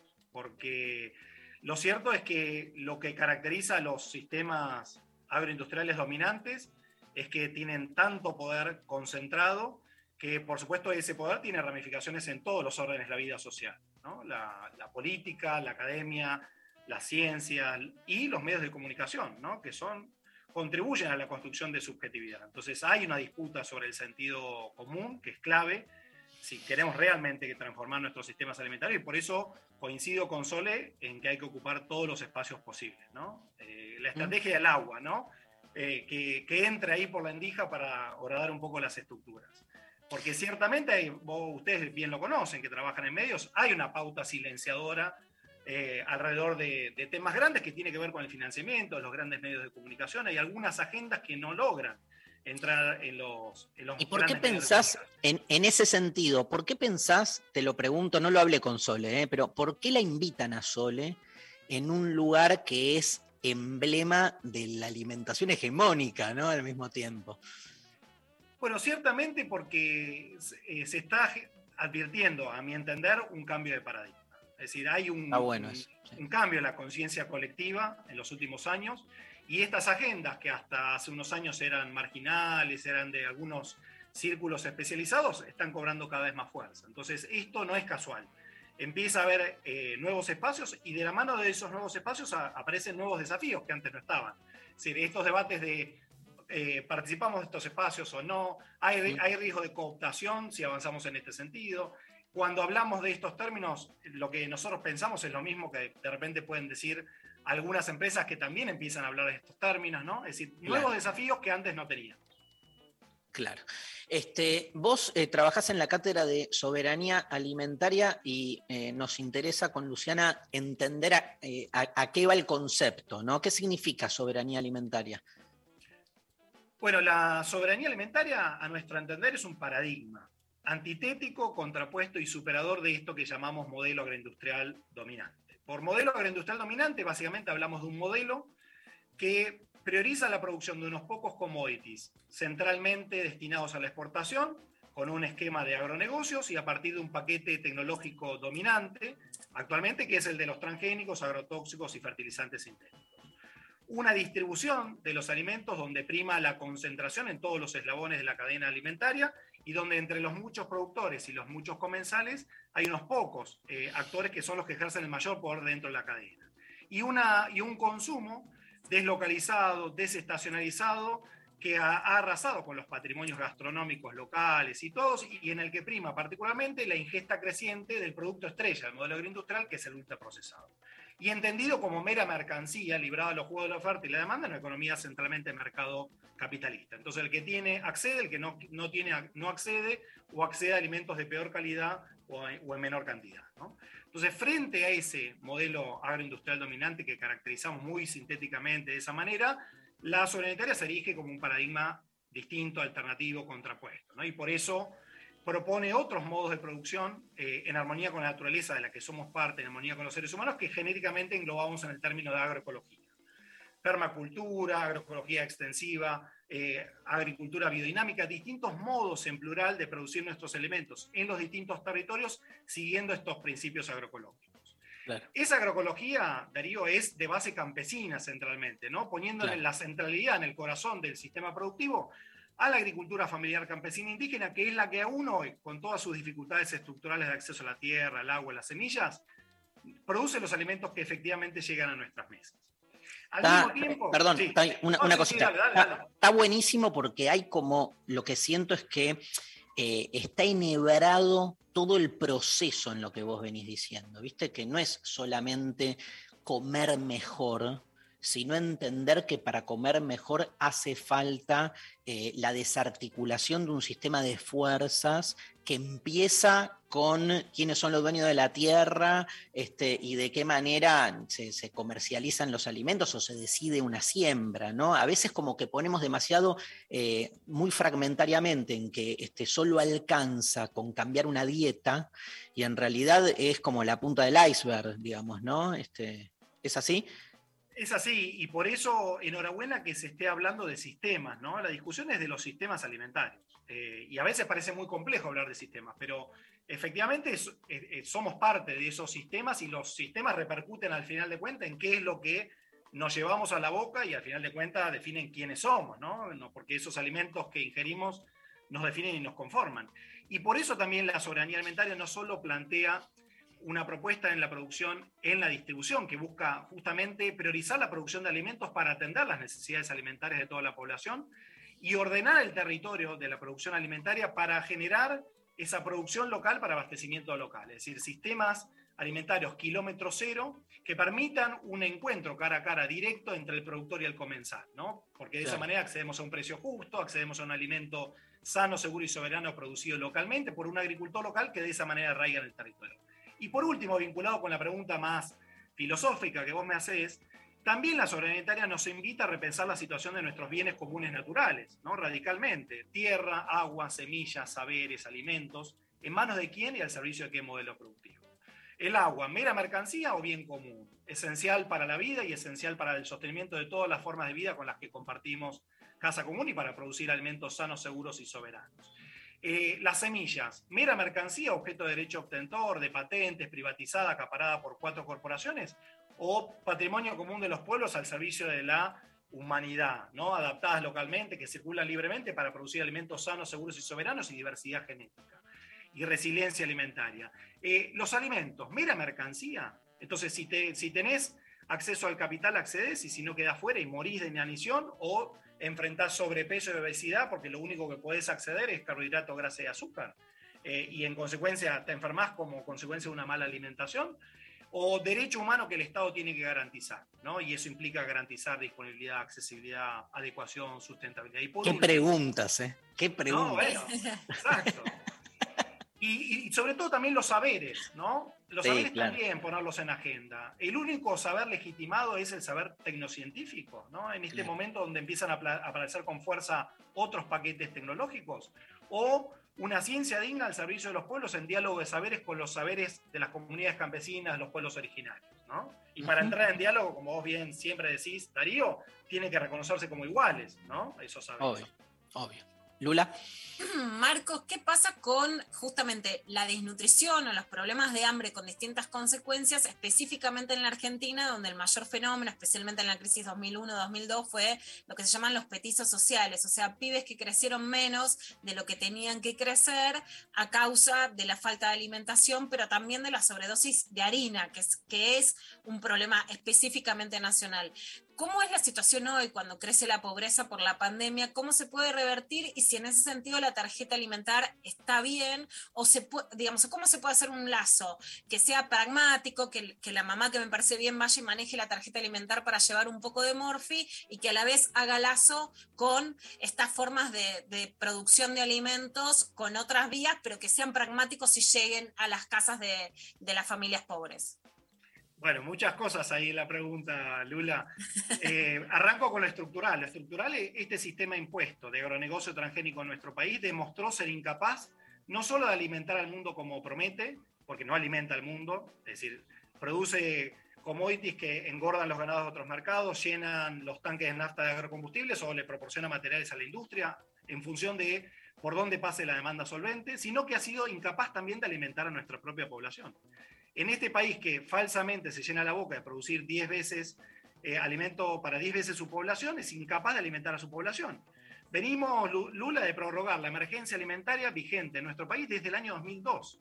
Llevamos 19 años de emergencia alimentaria y coexisten en nuestro país niveles, digamos, criminales, yo diría, de desnutrición aguda, eh, de desnutrición crónica, que afecta, por ejemplo, al 11% de nuestros niños que no pueden tener la altura que podrían tener si estuvieran adecuadamente nutridos. Y finalmente un sobrepeso y obesidad que afecta al 70% de nuestra población, pero que, como decíamos anteriormente, somete a nuestra población a todos los problemas de salud vi- vinculados al sobrepeso y obesidad, enfermedades cardiovasculares, cerebrovasculares, diabetes tipo 2, hipertensión, pero al mismo tiempo todas las carencias nutricionales en el mismo cuerpo, porque no es que está lleno de nutrientes de calidad, sino que está lle- lleno de lo más barato y lo más rendidor que pudo obtener, que son justamente esos carbohidratos, grasas y azúcares. ¿no? Entonces, tenemos un serio problema nutricional en la Argentina que no pasa centralmente por la desnutrición aguda, en esto es diferente de otros países, Sí, sino el esa, esa foto pasa- que Darío contaba que te impacta de África, que básicamente no existe masivamente en la Argentina. Yo lo he visto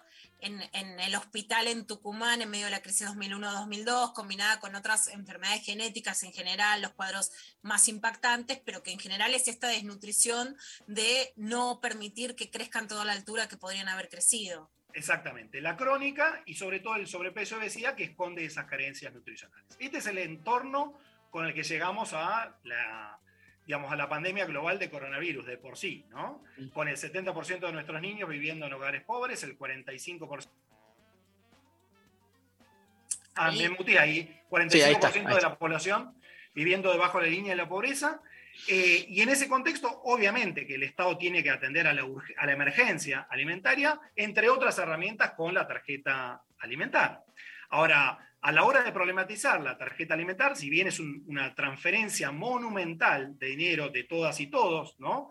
Para que los sectores de menores ingresos puedan acceder a una alimentación adecuada, lo cierto es que eh, lo que pasa con la tarjeta alimentaria es, por un lado, que no va acompañada de otras políticas públicas integrales para, de alguna manera, direccionar el consumo hacia alimentos de calidad, hacia alimentos Claro. sanos, seguros y soberanos.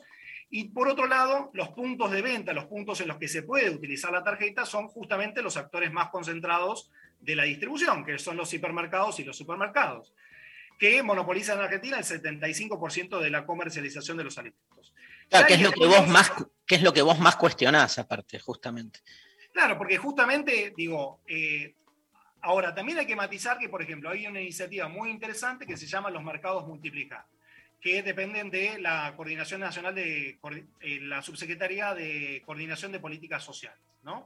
Los mercados multiplicar son mercados locales, eh, digamos, puestos por el Estado, donde se pueden comprar solamente una serie de alimentos recomendados en términos nutricionales, eh, pero al mismo tiempo con una preferencia a los alimentos producidos con criterios agroecológicos a un precio justo ¿sí? y en donde se puede utilizar la tarjeta alimentaria.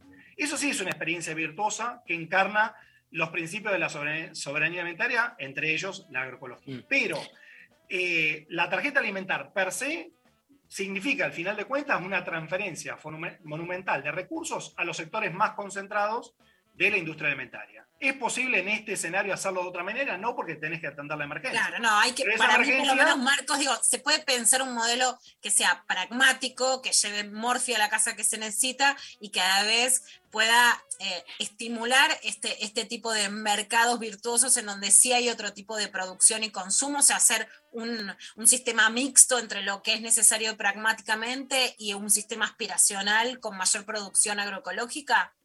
Sí, por supuesto. La, transferencia de ingresos es absolutamente fundamental en este escenario de emergencia. No hay duda y nadie lo discute y al contrario celebramos la iniciativa. El tema es cómo lo diseñás justamente en el, en el corto, mediano y largo plazo para que sea una herramienta válida para transformar el sistema alimentario, ¿no? Y no para seguir enriqueciendo a los actores que ya de por sí se enriquecen con este sistema agroindustrial dominante, ¿no?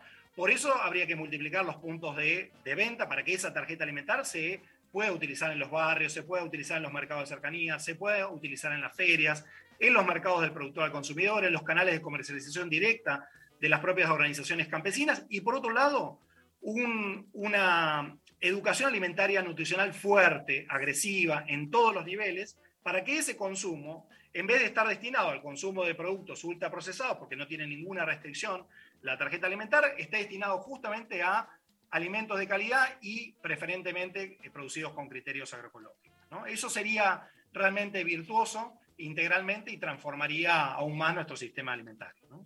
En esa línea, eh, ¿qué opinas de ese argumento tan instalado en el sentido común de que comer bien eh, es cosa de, quien tiene plata, ¿no? Como que este, solo se puede comer bien en la medida en este, que tengas la capacidad de, gestionarlo, pero para los sectores más desventajados se le vuelve imposible ese acceso.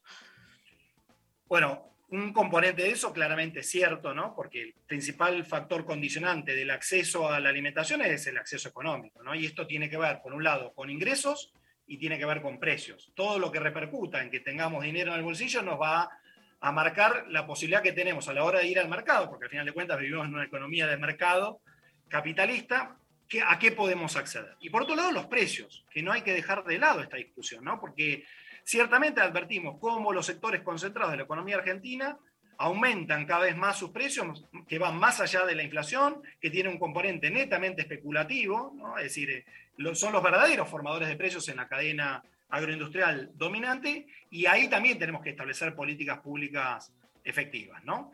Pero ciertamente es un condicionante. Entonces, eh, y en este contexto, si bien hay posibilidades de alimentarte localmente con criterios agroecológicos, y hay que desmitificar esto de que necesariamente es más caro, ¿no? Esto tiene que venir de la mano también de cuestionar el prestigio de algunos objetos comestibles que fruto del bombardeo eh, del marketing y la publicidad se tornan prestigiosos. Entonces, a mí me ha pasado en la recorrida del viaje por la sanitaria que hice por el país, que los sectores populares, los sectores de menores ingresos, ni bien tenían esa transferencia de ingresos, buscaban tener el postrecito. ¿Por qué? Porque la publicidad les transmitía muy claramente que ese postrecito los iba a ayudar a su crecimiento, ¿no? Porque eh, tenés el médico el estás hablando que, fue la, publicidad que mostraba que crecía un dragoncito, digamos. Exactamente, y eso yo lo he visto presente en pueblos originarios de nuestro país, en comunidades campesinas, donde la publicidad, por supuesto, llega muy fuerte con todo su andamiaje, y ese pasa a ser un objeto comestible apetecido, ¿no? Eh, prestigioso y se busca tener. Entonces, si ese ingreso adicional eh, llega a mi bolsillo y bueno, el consumo va a estar destinado a ese consumo porque al final de cuentas termina funcionando como un icono de inclusión. Yo quiero tener el postrecito porque de esa manera siento que estoy accediendo a un consumo al cual antes no podía acceder. ¿Esas publicidades son 100% engañosas? O sea, que un producto te hace bien a la salud, este, que te ayuda a- al crecimiento. O sea, estamos este, en presencia de lo que es la publicidad como engaño, así de manera frontal. Eh, no en el 100% de los casos, pero en, en una proporción muy importante, sí. Porque la finalidad de la publicidad es justamente inducir a que se consuma más, ¿no? Para generar dividendos para los accionistas de la industria alimentaria altamente concentrada y para eso, como ustedes bien saben, se recurre a un sinnúmero de técnicas de- que van desde las neurociencias, la fotografía, la publicidad. Total, total. Lo que digo es, perdón, perdón, Marcos, perdón, que No, no, no, claro. desarrollo un poquitito. Digo, una cosa es la creación de un amiguito para los niños, un dragón, un osito, que lo que genera es este, la ilusión de que comiendo ese postrecito, este, nada, tenés amigos, ¿no? Otra cosa es que el postre diga o el yogur diga esto te ayuda nutritivamente a algo y no lo haga, ¿no? No sé si es si esa diferencia tiene sentido, pero yo como que la veo como distinta. Sí, y efectivamente hay una investigación excelente de la Fundación Interamericana del Corazón Argentina eh, que analizó todas las publicidades de objetos comestibles ofrecidas directamente a niños, niñas y adolescentes y reveló que el 75% justamente de lo que se publicita son productos comestibles dañinos para la salud de los niños porque tienen una cantidad excesiva de azúcar, de sodio, de grasas, de aditivos químicos. ¿sí? Eh, por eso es fundamental también la discusión sobre el etiquetado frontal de alimentos, ¿no? Porque lo que nos permitió esta discusión sobre el etiquetado frontal es también generar una discusión sobre esos alimentos que se veían como falsamente saludables, ¿no? Entre ellos, por ejemplo, los productos lácteos. Los productos lácteos pueden o no ser saludables, pero si uno le agrega una cantidad exorbitante de azúcar, dejan de serlo. Y, y a, a, pesar de eso, en el imaginario colectivo se los ve como alimentos saludables, ¿no? Y hay mucha sorpresa entre la, los padres y las madres donde dicen, bueno, yo pensé que ese jugo era saludable, yo pensé que ese yogurcito era saludable, yo pensé, esto nos decían muchas madres del conurbano bonaerense, una investigación que hicieron unas compañeras de la cátedra, que dándole un postrecito por día, eh, un, eh, un, postrecito ni siquiera por día, por mes, cuando percibían la asignación universal por hijo, lo primero que hacían era comp comprar el postrecito, lo ayudaba al crecimiento para que tuviera huesos fuertes, creciera más alto y más. Y como yo le conté a Sole para su libro Mala Leche, en una comunidad indígena en, en, Jujuy, la comunidad Cholacor, yo pregunté justamente en el kiosco cuál era el producto que más pedían y era el danonino, ¿no? Eh, hablándolo claramente. Y le preguntaba por qué a la kiosquera, me decía porque los chicos vienen buscándolo pensando que consumiendo el danonino van a ser un poquito más altos de lo que son. ¿sí? Entonces, el Dari, es, es importante marcar, vos sabés que en su momento hice muchas notas sobre el tema, la publicidad de Danonino no sería posible hacerla hoy como se hizo, porque te decía directamente que crecías más, te mostraban, era un dibujo animado que el pibito crecía, entonces hoy eso ya no se podría reproducir del mismo modo.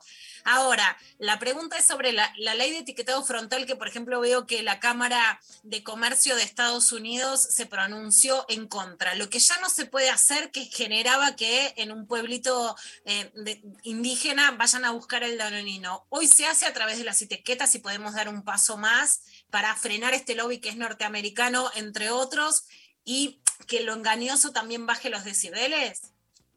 Sí, claramente, porque en realidad lo que se está discutiendo en este momento en la Cámara de Diputados y tenemos que ejercer toda la presión pública posible para que se convierta en ley sin más dilaciones y sin modificaciones, no es solo el etiquetado, eh, porque el etiquetado frontal de eh, excesos de nutrientes críticos es la puerta de entrada a otras políticas públicas, entre ellas la restricción y regulación de la publicidad directa e indirecta, es decir, si un objeto comestible es alcanzado por un sello, no puede ser publicitado a niños, niñas y adolescentes pero al mismo tiempo tiene incidencia en la contratación pública. No puede tener preferencia en la contratación pública por parte del Estado, ni siquiera a título gratuito el Estado lo puede adquirir. Y por último, la preservación de un entorno educativo saludable. Si está alcanzado por un sello eh, con exceso de un nutriente crítico, no puede entrar en la escuela, no puede entrar en la cantina, no puede entrar en el comedor escolar, no puede ser objeto de publicidad en la escuela. Entonces, son políticas públicas integrales. La única que queda fuera de este proyecto que se está discutiendo tiene que ver con las políticas fiscales, que es establecer impuestos para desalentar el consumo de estos productos que son dañinos para, para la salud. ¿no? Y ni que hablar, Lula, en este contexto de sinergias de pandemias al mismo tiempo, porque tenemos la pandemia global de coronavirus interactuando con una pandemia que ya teníamos de sobrepeso, obesidad, enfermedades crónicas no transmisibles y que dialogan entre sí, porque el principal factor de comorbilidad para el coronavirus es justamente el sobrepeso y la obesidad y las enfermedades asociadas al sobrepeso y a la obesidad. Que genera un mayor riesgo de hospitalización o de muerte en caso de contraer el coronavirus. ¿no? Marcos, Entonces, sí, sí, Darío. eh, nada, nuestros auspiciantes alimentarios este, nos exigen eh, un corte porque se nos fue el tiempo. No tenemos, no tenemos auspiciantes, ni alimentarios, ni nada. Solo el placer de poder dialogar casi eh, una conversación sin interrupción. Así que fascinante todo, ¿no, Lula? ¿Qué, Me qué encantó tema, escucharte y aprender, Marcos. tema de punta? Así que bueno, un placer, ¿eh? Gracias, Al Marcos. contrario, Darío, Lula, un placer conversar con ustedes. Muy honrado y muy agradecido de que me hayan llamado. Marco Filardi, ¿sí? Este, un placer poder esto, cuestionar, dialogar y entender de qué va la soberanía alimentaria. Nos vamos escuchando un poco de música. ¿Te gustan los redonditos de ricota? Marcos. Eh, no, no, tanto. No soy Mira. No tanto. Tengo que confesar, eh, pero. Sí, pero pero adelante, ¿te gustan la- las Black and Blues, por ejemplo? Yo soy tan clásico que te- si te tuviera que proponer algo, te propongo un Frank Sinatra, imagínate. Claro, pero no lo tenemos. Así que vamos con Patricio Rey y sus redonditos de ricota. Esa estrella era mi lujo.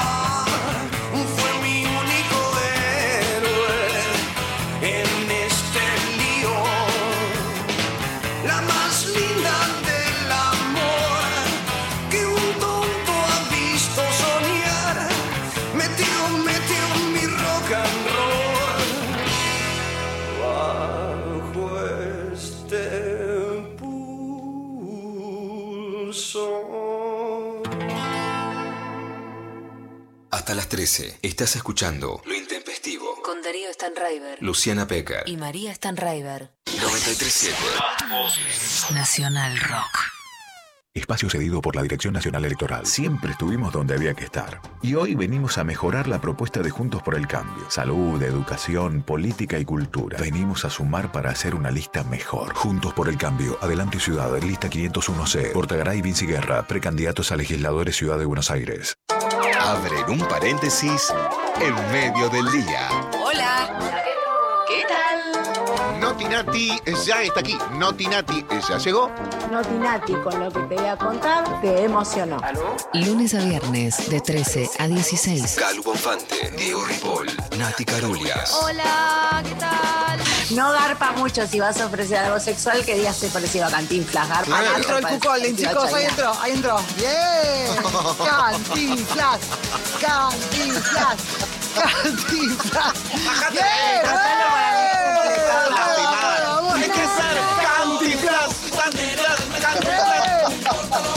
Por favor. Movístase, señor. ¡Bien, Cantinflas! Por favor. ¿Pero qué es ese link todo amarillento? Rojete. Divertirse la tarde está asegurado. Hola, ¿qué tal? Hola, ¿qué tal? Por 93.7. Estamos alentando. todas. Y que lo estamos alentando a nuestro amigo Cal. Nacional Rock. Te digo que me da sensual. Hacé la tuya. Lunes a viernes de 11 a 13. Lo intempestivo. Darío Stanraiver. Luciana Pecker. María Stanraiver. Mensajes. Al 11 39 39. 8888. Bueno, mensajitos. Mensajito. Dale, eh, por Instagram, Luca dice, aprender a conducir.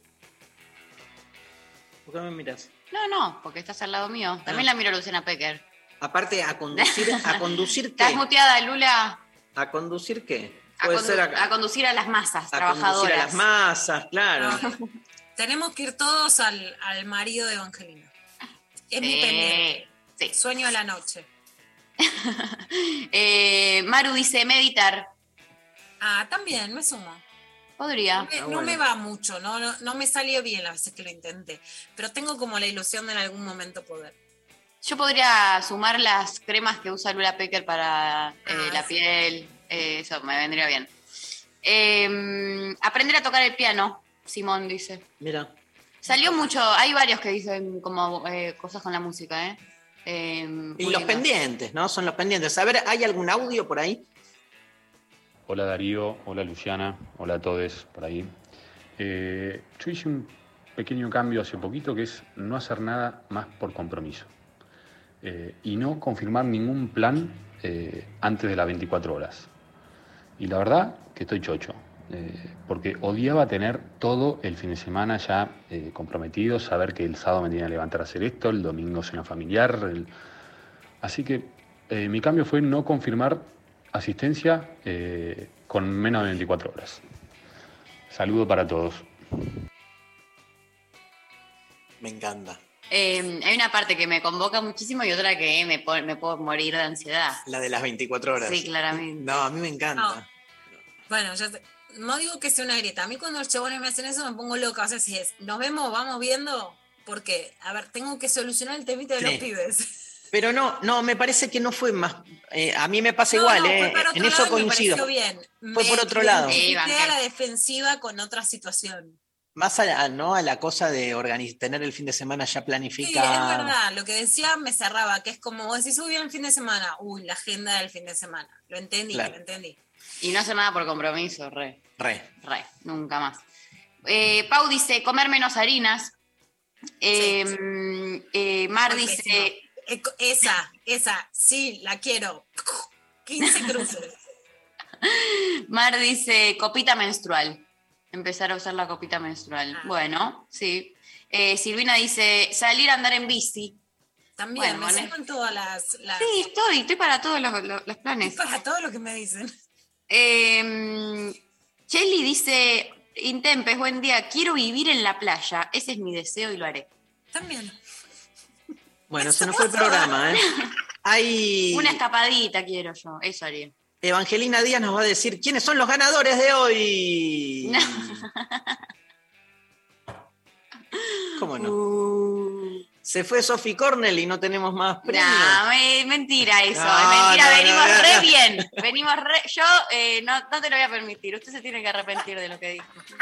Eh, hoy no, pero bueno, venimos, veníamos a full, ayer, el viernes, el jueves, eh, o sea... Mirá cómo le te. Vos no banca, ¿eh? acá. Mirá que banca, mirá que Eh, banca. sí. Vamos, Mari. Escuchame. Mari es la, la barra brava de este programa. La barra. Yo veo a Mari ahí está, lo amo, todo te damos, Mari. Bueno, nos vamos. Este, gracias Evangelina Díaz, Mariana Collante, Lali Rombolay, Pablo González, el staff este, de Lo Intempestivo. Em, Hoy operaron Josué y Luciana. Josué y Luciana, les mandamos un gran abrazo. Nos vamos con los abuelos de la nada, Pablo, Sí, obvio. sí, Tanto tiempo te esperé sentado aquí, que ya el invierno me alcanzó sin gamulan. Será por eso que hoy estamos aquí. No hay nadie más que vos y yo. Qué lindo. ¡Hasta mañana! Adiós.